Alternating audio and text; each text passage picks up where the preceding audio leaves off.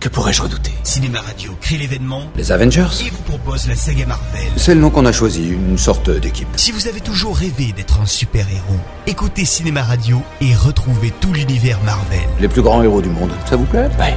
Iron Man, l'incroyable Hulk, Thor, Captain America, Avengers. Je les connais. Analyse des films, historique des bandes dessinées, acteurs de la saga, mise en bouche avec les prochains films Marvel. On a mis un peu de temps à se coordonner, je l'admets. Eric Desmé signe la saga Marvel pour notre plus grand plaisir. Quand ils viendront, et ils viendront, ce sera pour vous. La saga Marvel, c'est sur Cinéma Radio. Nous, on a un Hulk. Cinéma Radio. Cinéma Radio.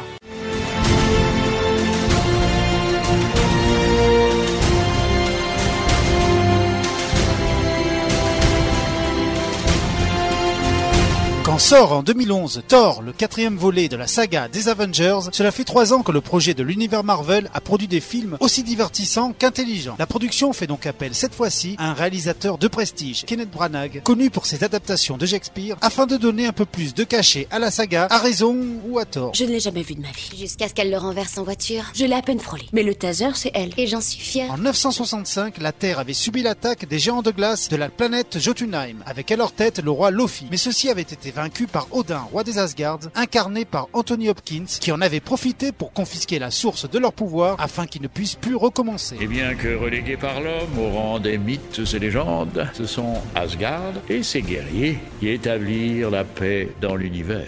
Mais un jour viendra où l'un d'entre vous devra défendre cette paix. De nos jours, Odin a deux fils, Loki et surtout Thor, une véritable force de la nature incarnée par Chris Hemsworth, contrôlant un immense marteau lui prodiguant une force considérable. Mais celui-ci se la pète grave, persuadé de prendre la succession de son père sur le trône d'Asgard le plus rapidement possible. Thor, mon héritier, depuis si longtemps doté du puissant marteau Mjolnir, fais-tu serment de préserver la paix Fais-tu serment d'être indifférent à l'égoïsme et à l'ambition et de te consacrer uniquement au bien de ces royaumes J'en fais serment Mais le jour où ça arrive enfin, le royaume est attaqué par des géants venus récupérer la source de leur pouvoir, en vain bien sûr. Quelle mesure prendrais-tu Les mettre à genoux pour que plus jamais ils n'osent franchir nos frontières. En représailles, Thor et son équipe passent à l'attaque directement sur la planète Jotunheim afin de donner au roi Lofi une bonne leçon, et ce contre les ordres de son père qui vient néanmoins les sauver quand leurs vies sont menacées. Cependant, il décide de punir Thor en le bannissant du royaume et en le privant de son marteau envoyé dans l'espace comme son ex-propriétaire. Tu es indigne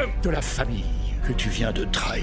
Je te retire donc ton pouvoir. Moi, Odin, père de toutes choses, je te bannis Quiconque possédera ce marteau, s'il s'en trouve digne, recevra le pouvoir de Et Thor. celui-ci atterrit comme de bien entendu sur la Terre et directement sous les roues de la voiture de Jane Foster alias Nathalie Portman. Soyez gentil, ce serait sympa de pas mourir.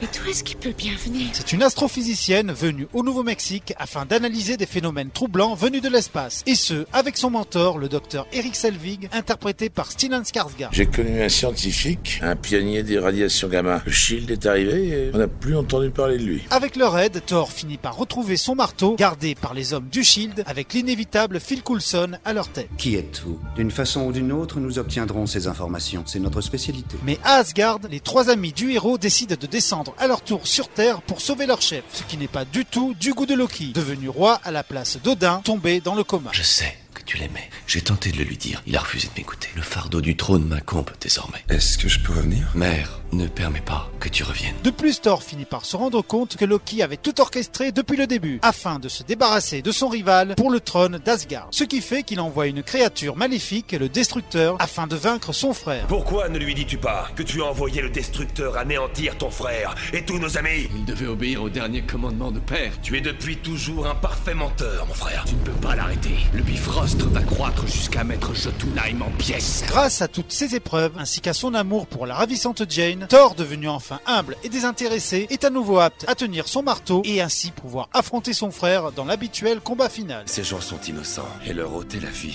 ne te fera rien gagner. Si Thor comporte quelques bons moments, on ne peut pas dire que Kenneth Branagh mette beaucoup d'énergie à réaliser ce film, assez mou dans l'ensemble. En effet, le résultat final E semble beaucoup plus proche d'un épisode de Marvel's Agents of Shield avec plus de budget et des acteurs connus que d'un véritable film. Marteau Marteau Ouais, ça se voit que vous êtes marteau. C'est même évident. De plus, la production sentant que le personnage principal manque un peu de personnalité et d'envergure, malgré les efforts de Chris Hemsworth, met le paquet sur ses partenaires, notamment sur le personnage de Nathalie Portman, absolument rayonnante, qui sauve le film comme elle avait déjà fait avec la prélogie de la guerre des étoiles. Je vous ai renversé plusieurs fois avec ma camionnette, alors je pense qu'on est à égalité. On peut aussi saluer la présence classieuse de l'excellent Idris Elba, dans le rôle du gardien d'Asgard, Vous oseriez braver les commandements de Loki, notre roi, rompre tous les serments d'allégeance des guerriers et trahir dans le but de ramener Thor Oui. Bien. ainsi que la première apparition d'œil de faucon, un futur membre des Avengers, joué par Jeremy Renner. Vous voulez que je le ralentisse, monsieur Ou vous préférez lui envoyer d'autres types à tabasser La séquence post-générique montre le professeur Selvig en train de présenter à Nick Fury un cube cosmique d'un pouvoir inestimable. Mais le dernier plan nous donne à penser que le vieil homme est sous l'emprise d'un certain frère maléfique.